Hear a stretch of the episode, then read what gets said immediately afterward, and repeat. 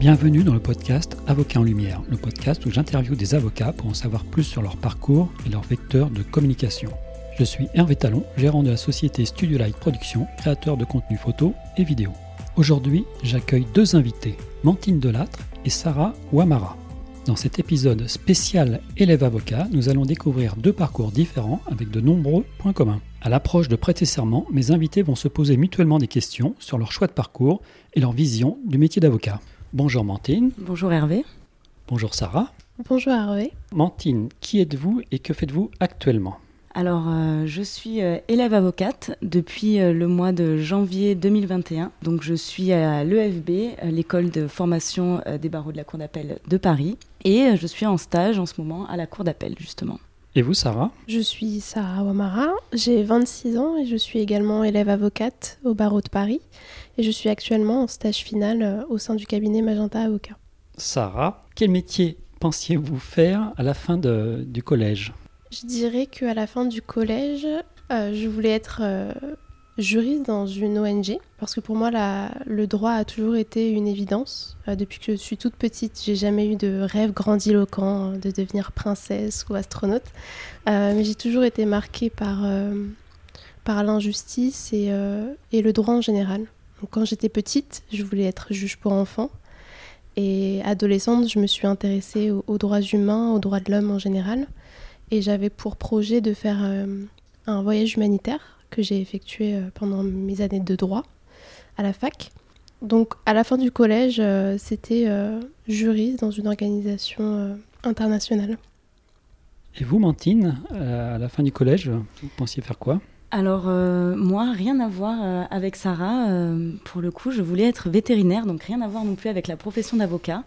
J'avais fait un fameux stage de, de troisième, ce stage qui, qui nous marque euh, en général. Euh, et, je monte à cheval depuis l'âge de 6 ans, euh, même si maintenant j'ai un peu dû diminuer puisque la vie citadine oblige à Paris. mais voilà, j'ai toujours adoré les animaux. Je passais des heures et des heures dans le centre équestre à m'en occuper, etc. Et, et, donc, forte affection pour eux, mais aussi forte affection pour, pour leurs propriétaires. Et justement, euh, j'aimais euh, voir euh, cette, satisfaction dans le regard des, gens lorsque, lorsque leur animal était soigné ou lorsqu'on prenait soin d'eux. Et, donc, finalement, le métier de vétérinaire était quand même un métier profondément humain, comme je pense la profession d'avocat. Donc, certes, il y a un lien très très lointain, mais il y a le côté humain qui, qui peut se retrouver dans ces deux professions. Alors, Mantine, suite à vos réflexions à la fin du collège, quelle orientation avez-vous pris à la fin du lycée et quelles étaient les raisons de ce choix? Euh, alors pendant, pendant ma période de lycée, j'étais toujours, euh, toujours dans mon objectif d'être vétérinaire, donc j'avais suivi une, euh, une terminale, enfin une première S scientifique et une terminale S également, logique pour suivre la profession de vétérinaire. Et puis c'est vrai que je, je, me suis peut-être un petit peu dévalorisée, je dirais, parce que j'étais autour de personnes qui étaient très très bonnes en, en sciences et beaucoup voulaient être médecins, vétérinaires, etc. Et et malgré mes excellents résultats, malgré tout, euh, je me disais, bon, peut-être que c'est pas pour moi, erreur que, que, j'ai faite, euh, mais qui m'a permis au contraire d'ensuite me plonger dans les études de droit. Et j'ai choisi en fait des études par rapport à mes traits de caractère euh, personnels. C'est-à-dire que je me suis dit, bon, j'aime beaucoup rédiger. J'aime beaucoup écrire, j'aime beaucoup développer des raisonnements rigoureux, des raisonnements méthodiques. Bien sûr, les études de droit, c'est assez, adapté euh, à ça. Également, j'avais un fort besoin d'autonomie.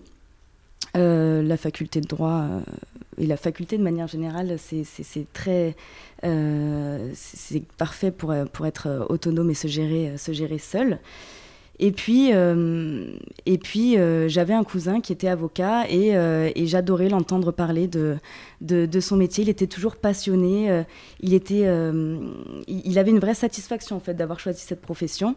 Euh, et, alors, euh, c'est vrai que je, me suis orientée vers les études de droit euh, à cause de ces raisons-là, et évidemment, je ne l'ai absolument pas, absolument pas regretté.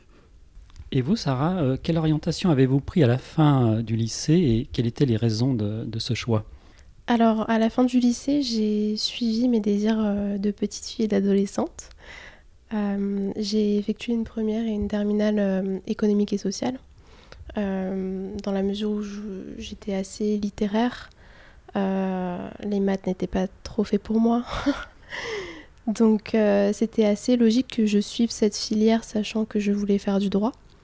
Euh, et pareil que Mantine, la faculté de droit m'allait parfaitement dans la mesure où j'étais assez autonome dans ma, façon de travailler au collège et au lycée. J'ai toujours été indépendante pour effectuer mes devoirs et donc pour moi, c'était assez logique euh, que je suive la voie euh, que j'avais envie euh, de suivre. Et en plus de ça, l'université et le contexte de l'université ne me faisaient pas peur parce que j'avais des amis qui se refusaient d'aller en fac parce qu'elles avaient peur de ne pas suivre le rythme et, de ne pas être assez consciencieux dans leur travail. Pouvez-vous me décrire votre parcours d'étudiante? Alors je dirais, euh, même si ça a peut-être une connotation péjorative, mais on donne euh, aux mots le sens euh, qu'on veut leur donner, je dirais qu'il est assez. Que, que, mon parcours est assez linéaire, mais réussi en tout cas. J'ai suivi de ma première année jusqu'à mon master 2 mes études de droit à la Sorbonne. Et comme j'ai toujours été attirée par l'international et en particulier le droit international, euh, ça a été assez évident pour moi de me spécialiser euh, en, en troisième année de licence en droit international et européen, euh, ce qui m'a beaucoup plu. C'était un parcours assez long, intense, mais très gratifiant personnellement parce que j'ai beaucoup appris de moi, de mes capacités à faire des choses qui étaient compliquées mais que j'aimais beaucoup. Euh, donc j'ai vraiment appris à, être persévérante et déterminée, même quand, euh, je pense Mantine me rejoindra sur ça, à l'approche des partiels ou d'autres examens, euh, c'est assez difficile de garder confiance en soi quand on a des pages et des pages à réviser et qu'on n'a que quelques jours pour tout intégrer. donc voilà, je dirais qu'il a été linéaire et, et réussi. Et après la licence, vous avez fait quoi? Après la licence, j'ai euh, effectué un master 1 en droit international des affaires, euh, avec euh, beaucoup de matières à prédominante droit européen. et en master 2, j'ai fait le master de Denis Simon, qui a créé ce master 2, qui est un peu pour moi mon professeur référent dans toutes mes années de fac, qui était le master 2 droit économique de l'Union européenne à la Sorbonne. Euh, parce que grâce à ce professeur Denis Simon que j'ai eu en troisième année de licence, j'ai vraiment été passionnée par le droit européen. Voilà, un parcours très international.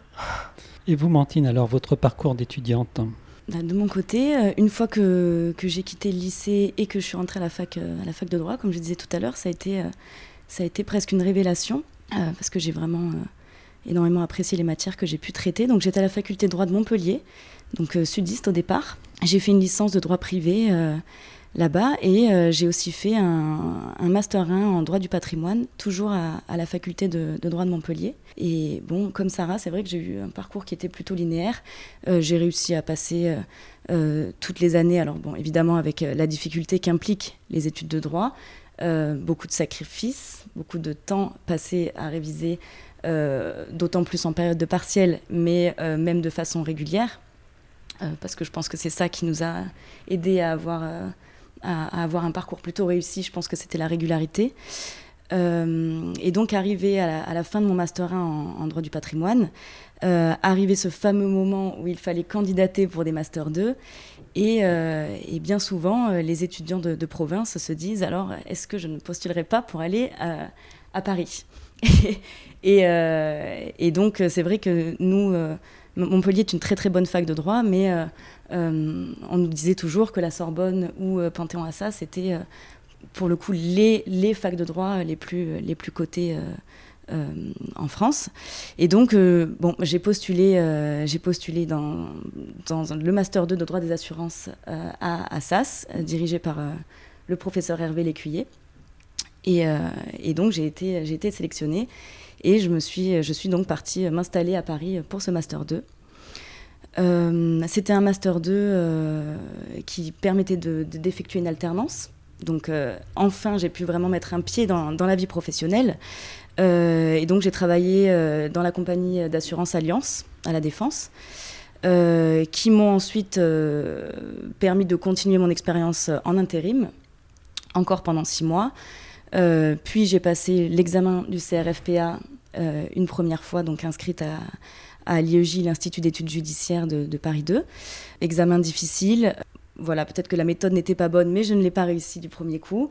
Euh, mais ça m'a permis de faire six mois de stage dans un cabinet d'avocats où j'ai appris énormément de choses. Euh, par la suite, de repasser l'examen et, de l'obtenir euh, cette année, en 2000, enfin l'année dernière maintenant, en 2020. Donc égoïstement pour moi cette année n'était pas si terrible en 2020. Euh, et, donc maintenant, voilà, je suis inscrite à l'EFB euh, depuis janvier. Quelles ont été les grandes surprises à ce jour pendant vos études? Alors j'avoue, j'ai un peu réfléchi à cette question. Je me disais, mais quelles, ont été les grandes surprises euh, à ce jour pendant mes études? Alors j'ai fait une petite rétrospective et j'avoue que le jour où, où j'ai appris, j'ai appris que j'étais major de promo dans le Master 2 à Assas, euh, j'avoue que j'ai été très surprise euh, et très heureuse, mais euh, donc je partais en plus pour l'anecdote, je partais en, week-end à Lyon rejoindre des copines, j'étais dans le train et mon téléphone a commencé à, sonner de partout en me disant Amantine, ah, il faut que tu regardes les résultats, c'est super, tu as été major, voilà. Donc ça c'est vrai que c'était une surprise et une, fierté, d'autant que d'autant qu'à Assas après c'est vrai qu'il y avait une cérémonie avec avec nos parents, nos amis voilà, avec des gens d'importance, président d'université, euh, il y avait le vice-président du Conseil d'État, il y avait le recteur d'académie aussi, euh, le jour de la cérémonie. Donc, euh, donc oui, c'est vrai que j'étais surprise et, et, assez, assez fière, bien sûr. Après, autre, autre moment de, de surprise, je dirais peut-être le jour où j'ai vraiment découvert que je voulais être avocate. Euh, parce que euh, c'est plus une révélation en fait qu'une surprise, le, mot, est, peut-être plus adapté. Euh, mais j'aimais les études de droit, bien sûr, mais je ne savais pas exactement vers quelle profession je voulais m'orienter. En travaillant en intérim, en travaillant en alternance dans une compagnie d'assurance, c'était très bien. J'étais entourée de gens bienveillants qui m'ont appris énormément de choses. voilà. Mais le système hiérarchisé de l'entreprise, le système avec beaucoup de process, pas beaucoup de liberté. Vraiment, je, au bout de donc euh, un peu plus d'un an euh, dans, dans, la boîte, dans la compagnie, c'est vrai que je sentais que c'était pas fait pour moi. Et donc, euh, face à ce besoin d'autonomie, je savais que la profession libérale, ça, ça m'attirait davantage. J'aime le contact avec les gens, j'aime la, j'aime, j'aime porter la voix d'autrui, j'aime bien me mettre à la place des autres, prendre la parole, essayer d'être pédagogique. Voilà, bon, c'est des remarques qu'on m'a fait dans mon entourage en me disant c'est vrai que ton profil pourrait correspondre à, ce type de profession-là et je me suis ouverte à, l'idée. Et donc, euh, bon, plus qu'une surprise, une révélation euh, de m'orienter vers la profession d'avocat. Et vous, Sarah, quelles ont été les, grandes surprises à ce jour pendant vos études? Alors, pour moi, la première surprise euh, durant mes études, ça a été quand j'ai appris que j'ai été prise à la Sorbonne en première année de droit. Euh, je me rappelle encore euh, pour l'anecdote, euh, j'étais en vacances dans le sud avec ma famille et venant d'une zone d'éducation prioritaire, donc une ZEP, ça a été un défi pour moi de, de postuler sur APB à l'époque pour, pour ces grandes facs parisiennes. Donc je me rappelle que quand j'ai été euh, prise et quand j'ai eu les résultats, j'ai sauté de joie euh, comme jamais j'avais sauté euh, dans ma vie. et ça a été une grande fierté et j'étais aussi fière de pouvoir partager ça en famille, sachant que je ne viens pas du tout d'une famille d'avocats ou aucune personne de ma famille ne connaît cette profession-là ou, le domaine du droit en général. Euh, donc une grande surprise, une première grande surprise. La deuxième a été quand j'ai également euh, eu la révélation que je voulais être avocate, comme Mantine. Euh, j'ai, je me suis toujours réfrénée, réfrénée, pardon, je sais pas comment, réfrénée, réfrénée, réfrénée, pardon je me suis toujours réfrénée à, me dire que j'allais passer le barreau et devenir avocate parce que c'est quelque chose qui me faisait très peur. Tout le monde me disait que c'était euh, très difficile, euh, qu'il fallait s'accrocher. Déjà dès la première année de droit, on m'a mis la pression. Euh, c'est pas grave, tu verras, beaucoup de gens redoublent. je n'ai pas redoublé, mais c'était une pression en plus durant mes années de droit. Du coup, je me suis toujours dit, j'ai toujours dit à mon entourage que je, serais juriste, euh, soit dans une organisation internationale, soit dans une entreprise. Et à la fin de mon stage final à la Cour de justice de l'Union européenne, donc au Luxembourg, c'est la juridiction suprême en droit de l'Union européenne, je me suis dit que je voulais pas avoir de remords et qu'il fallait que j'ai une expérience en cabinet d'avocat pour voir concrètement en pratique euh, ce qu'est le métier d'avocat. C'est ce que j'ai fait. Et je dois dire qu'au bout de un mois, même pas, euh, ça a été vraiment euh, très clair. Je voulais devenir avocate. Ça a été un moment incroyable pour moi parce que jamais j'aurais pensé être autant euh, stimulée et euh, contente de me lever le matin pour aller travailler euh, malgré les grosses horaires qu'on fait en cabinet d'avocat. donc je pense que c'est aussi pour ça que j'ai réussi le barreau. C'est parce que j'étais convaincue que c'était ce que je voulais faire de ma vie pour apporter une petite touche un peu ludique, quel mot de vocabulaire juridique ou lié à ce milieu avez-vous découvert qui vous plaît beaucoup? Alors, il y en a beaucoup. Mais sur une note, euh,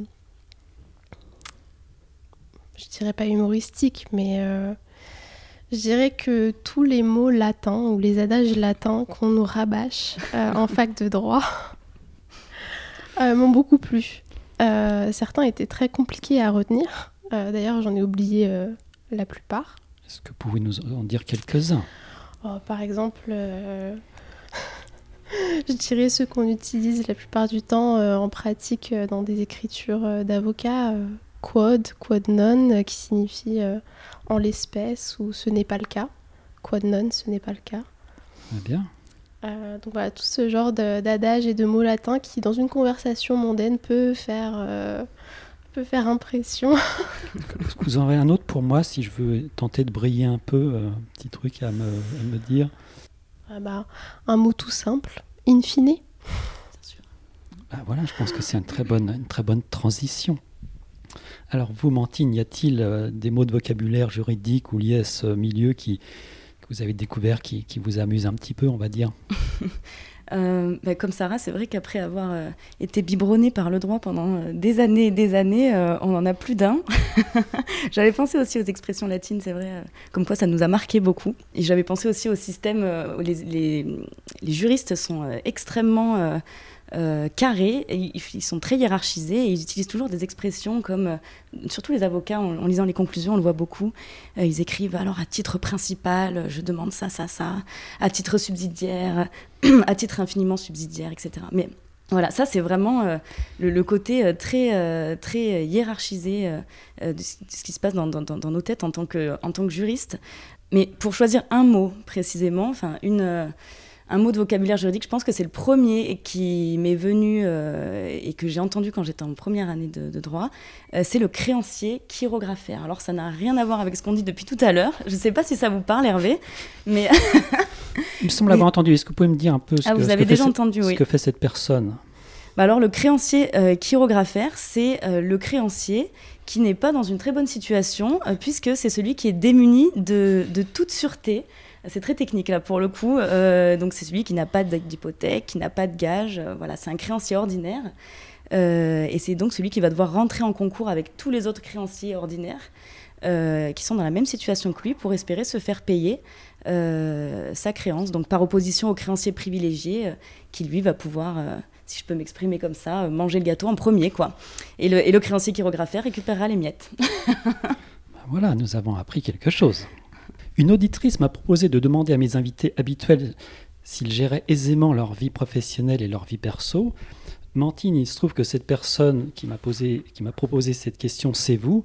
Alors, euh, quelle réponse auriez-vous à donner justement entre votre vie d'étudiante perso et, professionnelle?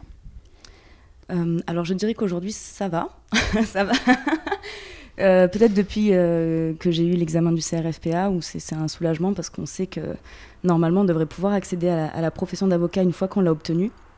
Euh, mais avant, avant, pendant mes cinq années de droit, c'est vrai que c'était pas c'était pas très simple. Souvent, mes amis me disaient bon, tu viens pas tu viens pas ce soir pour tel apéritif ou, ou tel restaurant, voilà. Parce que c'est vrai que je passais beaucoup, beaucoup, beaucoup d'heures à réviser. Je pense que, comme on disait tout à l'heure, Sarah, tu étais dans la même situation et, comme tous les étudiants en droit qui veulent espérer réussir. Euh, donc fort heureusement, euh, j'habitais pas très loin de ma famille, dans le sud de la France, donc je pouvais rentrer pour les voir les week-ends. Et euh, bon, j'arrivais très bien à gérer, à, maintenir les liens avec, avec mes parents et, mes frères. Bon, peut-être que ça risque, là que je suis dans une période de creux et que ça risque d'être bien sûr plus difficile à l'avenir. Évidemment, je pense à la construction de la vie de famille, euh, notamment en tant que femme. Euh, c'est sûr que on est peut-être euh, malheureusement dans une position un peu plus complexe que, nos, que, que, nos, que nos amis masculins. Donc voilà, c'est... mais pour l'instant ça va. Et vous, Sarah, alors, est-ce que vous pourriez répondre à cette question initiée par Mantine pour, pour gérer votre vie perso et puis, et puis les études il est vrai que euh, pendant mes années d'études, comme Mantine le disait euh, si bien, euh, moi également j'ai mis un peu ma vie sociale entre parenthèses. mais je dirais pas que j'en étais heureuse, bien sûr. ça a été compliqué. je m'autorisais quand même à sortir de temps en temps. Pour moi, c'était très important. En fait, je pense que tout est une question d'adaptation et d'organisation. Euh, parce qu'on ne peut pas être plongé dans les bouquins et dans les révisions 7 euh, jours sur 7, 24 euh, heures sur 24. je pense que physiquement et mentalement, on ne tiendrait pas. donc je dirais que c'est une question d'adaptation, qu'il faut savoir dire stop quand on sent que c'est trop, qu'on est trop pris dans ses études, dans son travail, et faire une conciliation entre son travail, ses études et sa vie personnelle, ses hobbies. Après, c'est vrai que donc le rythme d'étudiant et le rythme de juriste ou d'avocat n'est pas du tout le même. Euh, mais ce qui est bien dans la profession d'avocat, c'est que c'est aussi une profession libérale, qu'on est plus indépendant que des salariés peuvent l'être. Du coup, je dirais qu'il faut aussi réfléchir à la vie qu'on veut mener c'est un peu cliché de dire ça, mais bien être au courant de la structure dans laquelle on va travailler, le rythme de travail, l'équipe avec laquelle on va travailler pour être aussi épanoui professionnellement que personnellement parce qu'on va passer euh, euh, la majeure partie de sa vie avec euh, ses collègues et ses associés. Donc oui, c'est une question d'adaptation. Moi, personnellement, pour l'instant, ça va également. j'arrive, euh, j'arrive à gérer les deux. Après, si je dois être honnête, c'est vrai que le rythme de travail peut parfois influer sur les humeurs. Euh, la fatigue euh, qui se fait ressentir joue forcément sur nos humeurs et du coup parfois ça peut être compliqué, il faut prendre sur soi dans sa vie personnelle. Et justement je pense que l'équilibre c'est de trouver des, moments à nous, des moments où on fait de la peinture, où on, juste on s'évade, euh, on oublie le travail euh, pendant euh, quelques instants. Et pour repartir de zéro le lendemain. Dans ce numéro spécial Élève avocat, une grande innovation dans le podcast, ce, sont les questions croisées qui ont été préparées d'une part par Sarah et d'autre part par Mantine. Donc Sarah, je vous laisse poser votre question à Mantine. Mantine, euh, ma première question serait quelles ont été les plus grandes difficultés euh, que tu as rencontrées euh, pendant tes études de droit? Alors Sarah, bah, merci pour cette question, cette première question. alors la, première difficulté que je pense que c'était la difficulté principale en fait, ça, ça, revient un peu à ce qu'on disait tout à l'heure, c'était ce côté chronophage des études de droit. C'est vrai que euh, euh, la gestion du temps de travail euh, n'était pas forcément facile pour moi parce que j'ai un côté très perfectionniste. Et en fait, on peut toujours faire plus, on peut toujours faire mieux. Et, comme tu disais, Sarah, il faut trouver des temps, des temps de, décompression. euh, pour pas faire face à cette vraie difficulté que sont les études de droit, qui sont qu'on peut toujours lire plus de livres, on peut toujours se plonger plus profondément dans les cours, chercher des concepts plus aller plus profondément dans les concepts. Donc voilà, l'idée, c'était ma difficulté à maîtriser mon temps, que ça soit mon temps de travail, mon temps personnel et mon temps perdu, parce qu'on perd aussi beaucoup de temps quotidiennement. Et la deuxième difficulté que j'ai pu rencontrer, c'était euh, des fois faire face à une forme de, découragement, alors que je savais euh, quel, objectif je voulais atteindre. initialement, bien sûr, finir mes études de droit, et puis après, quand j'ai eu cette fameuse révélation euh, de vouloir, vouloir être avocate. Mais bon, des fois, les notes n'étaient pas toujours excellentes en, TD, même si je me rattrapais toujours sur les examens finaux, qui fait que voilà, j'ai jamais eu à passer de rattrapage ou, ou autre en tout cas pendant les cinq premières années de droit. Je mets à côté ma première tentative du, CRFPA.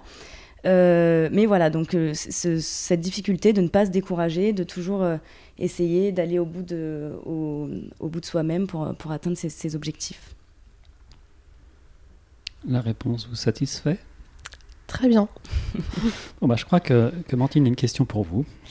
Alors Sarah, euh, rétrospectivement, pardon, euh, qu'est-ce que tu aurais aimé changer ou, faire différemment euh, au cours de tes études? Sans aucun doute, j'aurais aimé partir à l'étranger. J'ai eu cette envie en troisième année de licence. je m'étais renseignée autour de moi et la plupart du temps, les étudiants me disaient que l'année d'études à l'étranger euh, était plus facile euh, entre la troisième année de licence et le master 1. mais malheureusement, ce que je regrette, c'est que à l'université, vu qu'on n'est pas vraiment encadré, il n'y a pas de stage obligatoire, on n'est pas poussé à partir à l'étranger en, fac de droit. c'est à nous de nous débrouiller, c'est à nous de trouver l'université qui nous correspondrait, trouver les matières qui correspondraient à ce qu'on voudrait faire en Master 2 parce que c'est aussi, une difficulté à prendre en compte, c'est qu'on revient de l'étranger après une année et on n'a pas suivi les cours que les étudiants en France ont suivis. Et du coup, on peut être, euh, ça peut être euh, un désavantage quand on veut postuler euh, dans des Master 2 qui sont très sélectifs. Mais je regrette euh, vraiment de ne pas, euh, de pas être partie à l'étranger. Alors je me suis rattrapée avec mon stage final où je suis partie six mois au Luxembourg. Mais c'est vrai que j'aurais aimé partir euh, dans un pays anglophone pour apprendre le droit anglo-saxon. Donc c'est un très bon conseil que vous pouvez donner aussi aux, futurs élèves avocats. Exactement. C'est de, de, suivre ses envies et de ne pas se laisser freiné euh, par l'administration euh, de sa faculté et de vraiment euh, être déterminé si on veut vraiment partir à l'étranger, qu'on a les moyens et, et, l'envie surtout. Alors, une question pour Mantine peut-être, Sarah? Oui, alors Mantine, ma deuxième question c'est qu'est-ce qui t'a le plus stimulé ou le plus attiré pendant tes études de droit qui ont fait que tu veuilles devenir avocate? Alors, euh, comme on, le disait tout à l'heure, euh, c'est vrai que les études de droit sont des études difficiles, mais euh, je les ai vraiment appréciées sous, tous leurs aspects. J'ai toujours essayé de retirer le, meilleur de ce qu'elles pouvaient m'apporter. Qu'est-ce qui m'a stimulé ou, attiré Bon. En 50 droits, on voit énormément de matières différentes, même si on se spécialise entre guillemets assez rapidement, en tout cas en partant soit vers du droit privé, soit vers du droit euh, public dès, la licence. Euh, mais euh, j'ai rencontré certains professeurs de faculté que je trouvais admirables dans leur raisonnement, que ce soit à Montpellier ou après quand je suis arrivée à Paris 2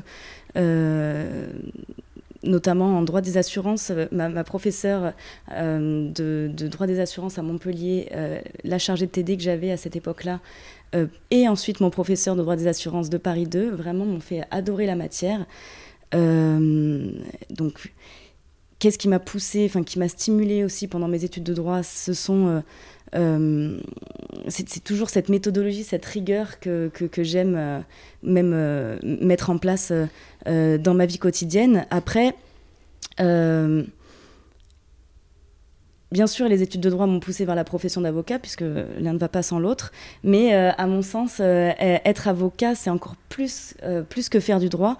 et c'est ça que je regrettais un peu à la fac, c'est qu'on n'avait pas un côté assez pratique et que en fait on ne sait pas euh, on ne sait pas ce que c'est que la profession d'avocat quand on est étudiant en droit. Euh, on, apprend des concepts, on apprend, euh, on apprend des choses très théoriques et, il faut un certain temps avant de comprendre leur praticité. Et, et donc, bon. du coup, oui, pour moi, être avocat, c'est plus que faire du droit, c'est vraiment se retrouver face à des personnes qui nous font confiance et, et, dont, il faut être euh, digne, réussir à, les conseiller, réussir à, porter leur parole. Et euh, voilà, donc euh, les études de droit m'ont poussé évidemment vers la profession d'avocat, mais pour moi, être avocat est encore plus que le droit en lui-même. Je suis complètement d'accord. Et je suis très satisfaite de cette réponse parce que c'est la raison pour laquelle je te l'ai posée. C'est parce que moi également, je pense que ce n'est pas les études de droit en, mm. elles-mêmes qui poussent à devenir avocat, mais soit une vocation euh, passée, soit euh, ouais, une volonté de, de porter la voix de l'autre et de, et de défendre des intérêts euh, quels qu'ils soient. Mm. Exactement. Alors peut-être une question pour Sarah maintenant. Alors Sarah, à ton sens, quel est le trait de caractère qui te, paraîtrait le, qui te paraît pardon, le plus indispensable euh, pour exercer la, profession d'avocat Alors, tu as, tu as cité le mot euh, que j'allais utiliser, c'est euh, la rigueur. Pour moi, c'est un trait de caractère important qui va avec donc, être consciencieux. Pardon. C'est un mot que j'entends depuis que je pratique le droit régulièrement. Euh, les avocats euh, me le répètent, les étudiants me le répètent, les professeurs me l'ont répété. Euh, la profession d'avocat est une profession qui engage beaucoup de responsabilités. Et en conséquence, on, doit travailler avec énormément de rigueur tout le temps, dans tout ce qu'on fait. que ce soit des écritures, qui vont partir devant un juge, que ce soit un mail pour un client, que ce soit dans nos recherches.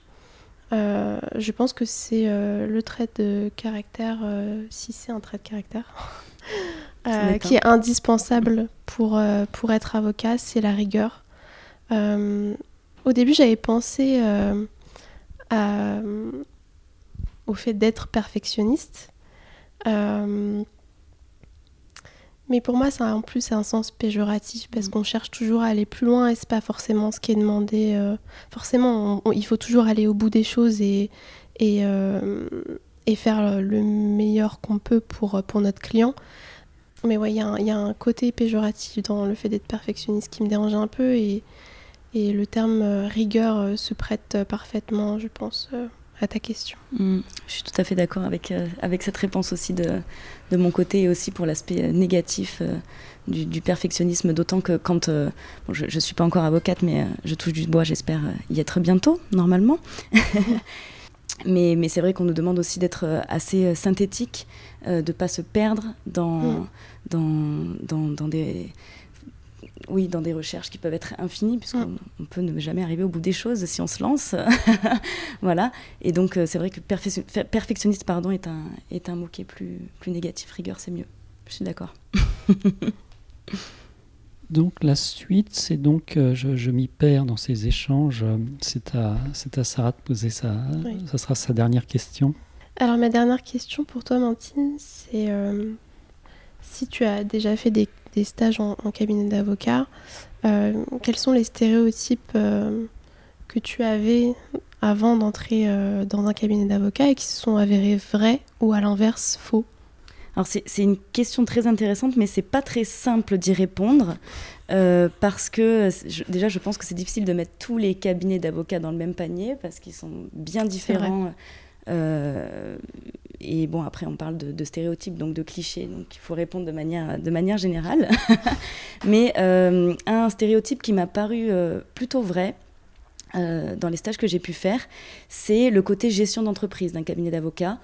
Euh, c'est vrai qu'on a tendance à ne pas le savoir quand on a la faculté de droit, mais être avocat, c'est pas juste euh, défendre les intérêts de son client, c'est euh, gérer, gérer une boîte. Clairement, il y a énormément de tâches administratives, il y a de la comptabilité, il faut voilà, gérer les budgets, gérer les personnes qui travaillent au sein du cabinet, les salariés, les collaborateurs, les facturations, bref. Ça, c'est un, un, cliché qui s'est avéré très vrai sur un ton un peu plus léger, pour donner un autre cliché, euh, j'ai envie de dire que les cabinets d'avocats, euh, je trouve qu'ils sont encore assez conservateurs. Euh, pas très évolutionnistes, je ne sais pas si je peux utiliser ce mot. on est quand même, on évolue dans un milieu plutôt aseptisé, voilà, qui laisse pas forcément toujours de place à un peu une, une, différence, ou je sais pas trop comment expliquer ça pour que ça soit pas négatif, parce qu'en plus, bien sûr, c'est pas vrai à l'égard de, de, tous les cabinets d'avocats et de tous les avocats. Pour l'instant, moi, je suis tombée que sur des gens euh, où j'ai trouvé une ouverture d'esprit euh, certaine, mais euh, de manière générale et encore dans l'esprit même de, de, personnes qui ne sont pas juristes, on a cette vision du cabinet d'avocats assez, oui, assez, assez conservateur. Pour les clichés qui sont avérés faux, les, stéréotypes qui sont avérés faux, le premier qui me vient, c'est de dire que les, avocats euh, ont tous un niveau de vie euh, élevé. Bon, ça, euh, en réalité, là encore, ça dépend énormément des cabinets, mais c'est vrai que ça dépend donc des spécialités, ça dépend du statut de l'avocat, s'il est associé, s'il est collaborateur, s'il est salarié, s'il a beaucoup d'années d'expérience. Euh, ça dépend de la taille du cabinet dans lequel on travaille. Euh, il y a énormément de concurrence. Plus, le temps euh, passe, plus il y a d'avocats. alors là, aujourd'hui, je crois qu'on est un peu plus de 70 000 avocats en France, dont plus de la moitié sont à Paris d'ailleurs. alors qu'à l'époque, je me rappelle, euh, quand j'ai écouté la, réunion de rentrée de, maître euh, Christiane Ferral-Schulz, qui est notre marraine de, promotion cette année à l'EFB, elle disait que elle, quand elle s'est inscrite, euh, enfin quand elle, a prêté serment, ils étaient je sais plus, je crois, une 40 sans erreur ou même peut-être moins. Voilà, j'ai plus le chiffre en tête, mais en tout cas, c'était minime par rapport à, à ce qu'on est, à ce qu'on est aujourd'hui. Donc beaucoup de concurrence, niveau de vie qui n'est pas forcément des plus élevés pour tous les avocats. Euh, forcément, et heureusement, on peut trouver des solutions. On peut, euh, euh, je pense que Sarah, tu serais d'accord avec moi sur ce point, développer d'autres parties de sa profession auxquelles on ne pense pas forcément. Par exemple, être mandataire immobilier, mandataire sportif. il y a d'autres possibilités pour compléter en fait sa profession et, et, faire face à toute cette, cette concurrence. Deuxième, deuxième cliché qui est, qui est, qui est faux, euh, pour moi, c'est que la profession d'avocat n'implique pas nécessairement de, euh, d'aimer prendre la parole. Pourquoi Je suis tout à fait d'accord avec toi. Euh, parce que en réalité maintenant, la, beaucoup de procédures sont écrites. ce qui compte, c'est les conclusions qu'on rédige et bien souvent, les avocats se rendent au palais et disent euh, je dépose le dossier, Madame le, Président, Monsieur le Président. et en fait, ils ne font même pas d'observation. Euh, donc, plaider n'est pas la partie la plus essentielle de, de l'activité. Voilà. alors, une dernière question peut-être pour, euh, pour Sarah? Oui, alors Sarah, je voulais te demander, est-ce que, est que tu aurais des, des, peurs ou des appréhensions particulières donc qui, sont, qui seraient liées à l'exercice à venir de, de la profession d'avocat? Je dirais que mon appréhension première, euh, qui s'est évanoui depuis peu de temps parce que euh, j'ai trouvé ma première collaboration et je sais avec qui je, vais travailler et j'en suis euh, très honorée et très heureuse. Mais depuis que j'ai intégré l'EFB et en ayant eu des retours des, des élèves avocats que je connaissais autour de moi, qui avaient eu des stages dans des cabinets où ça s'était plutôt mal passé, j'avais beaucoup euh, J'avais énormément peur de tomber euh, sur des avocats qui ne considéraient pas euh, les stagiaires comme ils devraient être considérés à notre juste valeur. J'avais peur également de tomber sur bah, des cabinets, comme je disais, trop conservateurs, qui, bah, qui, ne considèrent, pas les personnes avec qui ils travaillent, sachant que je suis quelqu'un d'assez sensible. je, je tiens à cœur de travailler avec des personnes que j'admire. Et je pense que c'est ma motivation première, c'est de travailler avec des personnes que j'admire, tant professionnellement que humainement. Si la personne que j'ai en face de moi est vraiment humainement euh, exécrable, euh, je pourrais pas évoluer dans, dans une structure euh, qui ne correspond pas à mes valeurs personnelles. Euh, donc je suis très contente de là où je vais aller en, pour ma première collaboration. Parce que juste... On peut en savoir Oui, bien sûr. Je, je, vais intégrer le cabinet Willem et Associés en droit de la concurrence. Euh, j'ai déjà fait euh, plusieurs stages dans ce cabinet et euh, je suis admirative du travail que fait Pascal Willem et son équipe et Émilie Dumur qui est sa console. dès qu'on est arrivé le premier jour de notre stage, on a fait une réunion avec Pascal Willem et il, nous a dit que sa porte et que la porte des avocats était tout le temps ouverte qu'ils nous considéraient comme des futurs collaborateurs et comme des collaborateurs parce qu'on sortait de, pour la plupart, euh, du barreau ou euh, des études de droit et qu'on avait autant à lui apprendre et à apprendre aux avocats que eux avaient à nous apprendre. Et cette philosophie, euh, je la trouve admirable et juste. Et c'est pas partout pareil.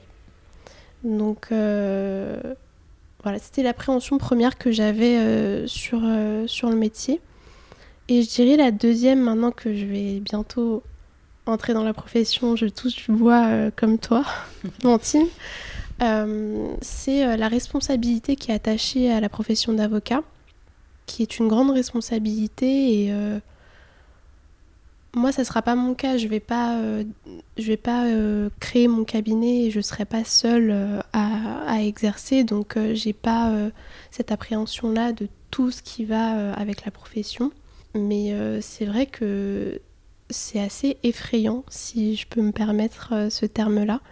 Et c'est pour ça que moi, je me suis tournée directement vers un cabinet où je me sentais bien, où je savais que j'allais euh, apprendre beaucoup de choses pour, euh, pour apprendre énormément et devenir de plus en plus autonome et du coup avoir moins peur de cette responsabilité en tant qu'avocate. Donc Sarah a quasiment un pied dans la vie euh, active. Et vous, Mantine, comment préparez-vous cette entrée? J'essaye, j'essaye d'être curieuse de tout le monde qui peut m'entourer. Alors évidemment, je suis dans la communauté des juristes, entre guillemets.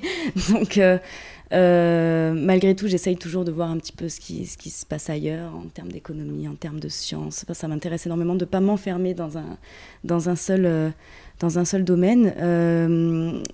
comment est-ce que je prépare mon entrée dans la vie active? Bon, là, je suis en train de suivre la, la formation à l'EFB. Donc actuellement, j'ai la chance de faire un stage un stage à la cour d'appel. Donc je suis euh, dans la, dans la chambre qui s'occupe des appels des ordonnances de référé.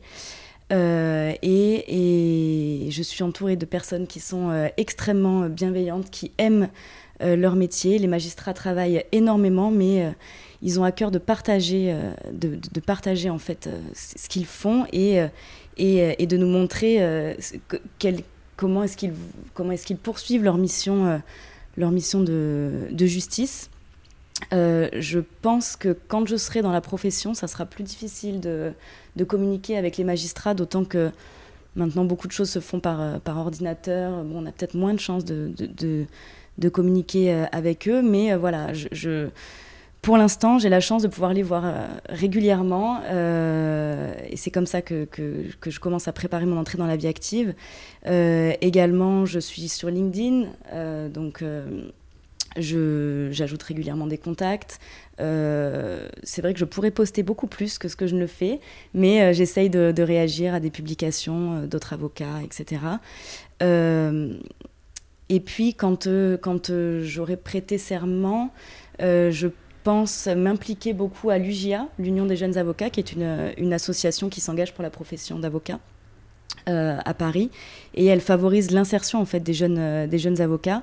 Elle organise des événements, elle organise donc des dîners, des apéritifs entre les avocats. Voilà, et ça évidemment, ça permet de rencontrer du monde, de développer son réseau. Et puis, bon, est-ce qu'on peut aussi considérer, je pense, que euh, l'interview qu'on fait aujourd'hui, notre entretien, c'est aussi préparer notre entrée dans la vie active euh, Alors j'ai rencontré Hervé, comme je disais, qui du coup euh, sort du, milieu juridique et c'est très intéressant d'échanger avec lui. Également Sarah, du coup, qui est bientôt avocate et pas du tout dans le même domaine que moi. Donc, donc voilà, c'est un podcast utile, je pense, dès maintenant. Je, suis voilà, très contente de pouvoir le faire. Je vous remercie pour ces propos, d'autant plus qu'il faut savoir que Sarah et Mantine ne se connaissent pas et j'ai l'impression qu'elles ont beaucoup de points communs. Oui, c'est vrai. Effectivement. Donc Mantine, quelle orientation souhaiteriez-vous donner euh, finalement à la suite un peu de, votre carrière? Est-ce que vous avez déjà un petit peu des, perspectives? J'ai des perspectives. Déjà, euh, j'ai trouvé mon stage euh, final qui va commencer en janvier 2022 euh, donc je sais où est-ce que je vais aller à, ce moment-là. Félicitations. Merci. C'est pas facile durant cette période. Bravo. C'est pas évident, c'est vrai, mais euh, là, là je suis tombée sur un cabinet qui me qui, qui correspond, en tout cas de ce que j'en ai vu pour l'instant, exactement à, ce que j'attends. et j'ai vraiment très hâte de, commencer ce stage auprès des avocates qui me donnent ma chance, parce que je considère vraiment ça comme une chance. Euh, d'autant que c'est un cabinet qui est euh, spécialisé en droit de la famille et, euh, du patrimoine. Et, donc moi j'ai fait un master 2 en droit des assurances, donc c'est vrai qu'on pouvait se demander pourquoi est-ce que d'un coup je pars en droit de la famille. Bon moi je, vois tout à fait le lien puisque assurance, assurance vie, la majorité des couples gèrent leur patrimoine en ayant des assurances vie. Tout ça c'est tout ça c'est lié, le côté très technique des assurances et, et peut-être le côté euh, très, très humain du droit de la famille, mais il y a aussi ce côté évidemment pratique très, et très, très, très technique. Bref, je me vois euh, après ce stage être dans une, une collaboration. Euh, parce que, comme tu disais tout à l'heure, Sarah, je, pense que c'est bien de commencer sans être immédiatement jeté dans le grand bain. la collaboration, ça nous permet de, alors euh, normalement, on normalement, on est censé avoir le temps de développer un petit peu euh, sa, clientèle personnelle, même si c'est vrai que c'est pas pas toujours vrai, mais sur le principe, euh, c'est ça, tout en bénéficiant des ressources du cabinet, de l'aide de nos confrères, voilà. Donc je me vois d'abord collaboratrice et dans, ces matières que sont le droit de la famille et, et du patrimoine. Et vous, Sarah, quelle orientation souhaitez-vous donner à votre suite de carrière, vu que vous avez déjà un bon, un, bon début en, vue. Donc je vais, je vais faire ma première collaboration euh, au sein du cabinet Mouilen mes associés. Et euh, j'aimerais bien euh, m'engager dans des associations liées au droit. Parce que pendant mes études de droit, j'ai été bénévole dans plusieurs associations, mais qui n'ont jamais été dans le domaine du droit. Donc euh, là, j'ai vraiment à cœur de, de faire un peu la promotion de la profession d'avocat. Et euh, notamment grâce à votre podcast. Moi aussi, j'ai du mal des fois à le dire. notamment grâce à votre euh, podcast, Hervé, j'ai découvert plusieurs associations juridiques. alors, j'ai envoyé des mails, j'ai pas eu encore de réponse, mais j'essaie vraiment de d'entrer en contact avec des avocats ou des personnes qui gèrent ces associations juridiques euh, qui m'intéresse euh, vraiment. Et euh, du coup, à, côté de ma collaboration, j'aimerais évidemment essayer de développer ma clientèle personnelle. Ça, je pense que ça commence d'abord par la famille et les amis. Mais c'est vrai que le réseau LinkedIn est, vraiment très bien pour les juristes, je trouve, pour développer son réseau. Peut-être les, les, rencontres aussi. Les rencontres également, euh, comme disait Mantine, euh, on n'est pas du tout dans le même domaine. Euh, même vous rencontrez vous, Hervé, je pense que c'est très intéressant. je vous remercie. Pour de futures collaborations, peut-être. mais oui, j'aimerais bien, au-delà de la collaboration et de la profession d'avocat, avoir un engagement associatif assez important. Euh, pour finir, pour clore cet épisode, euh, quelle demande spécifique auriez-vous à, faire aux auditeurs? Eh bien, si vous êtes intéressé par mon profil et que vous cherchez des bénévoles euh, dans une association juridique, je serais ravie de mettre à, disposition mon temps pour vos services. Donc, n'hésitez pas à me contacter sur LinkedIn. Mon nom est Sarah Ouamara. Parfait, bah c'est très très bien. Et vous, Mantine, pour clore cet épisode, qu'est-ce que vous auriez à, à, demander aux, auditeurs et aux auditrices? C'est important de le préciser. Tout à fait. Euh, de mon côté, euh, comme, Sarah, si, euh, si ce podcast vous a intéressé, si vous souhaitez me, suivre sur LinkedIn pour qu'on puisse échanger, partager professionnellement sur, des sujets, je pense que c'est toujours intéressant d'avoir son, son fil LinkedIn qui s'enrichit avec, d'autres avocats ou d'autres professionnels du droit ou d'ailleurs. Euh, et puis, euh, je vais peut-être faire votre promotion aussi, Hervé, parce que euh, je pense que, que, que c'est une réelle chance en fait que vous nous laissez de, de nous exprimer, de nous donner de la visibilité, ce qui n'est pas, pas toujours facile en tant qu'avocat. Donc, je pense que enfin, j'incite nos auditeurs et nos auditrices à, vous rapprocher de vous parce que vous nous offrez une, voilà, une offre de, vous, pardon, vous nous donnez de, de la visibilité et c'est un échange très agréable et, constructif, je pense. C'est extrêmement gentil de votre part et moi je suis très très satisfait de, notre rencontre à tous les trois et, et, euh, vous avez, le, mot qui ressort souvent par rapport aux avocats, vous avez dit, c'est rigueur. Moi, j'ai souvent entendu le mot danse, et je pense que les échanges ont été denses et, très intéressants. Donc, je vous remercie vraiment beaucoup euh, toutes les deux. Merci à vous, Hervé. Merci, Hervé. Avant de vous quitter, je vous invite à vous abonner à ce podcast pour ne pas manquer les prochains épisodes. Et surtout, n'hésitez pas à me donner une note de 5 étoiles sur Apple Podcast si l'épisode vous a plu. Si vous êtes avocat et que vous souhaitez participer à ce podcast, vous pouvez me contacter via LinkedIn ou mon site internet. A bientôt pour un nouvel épisode.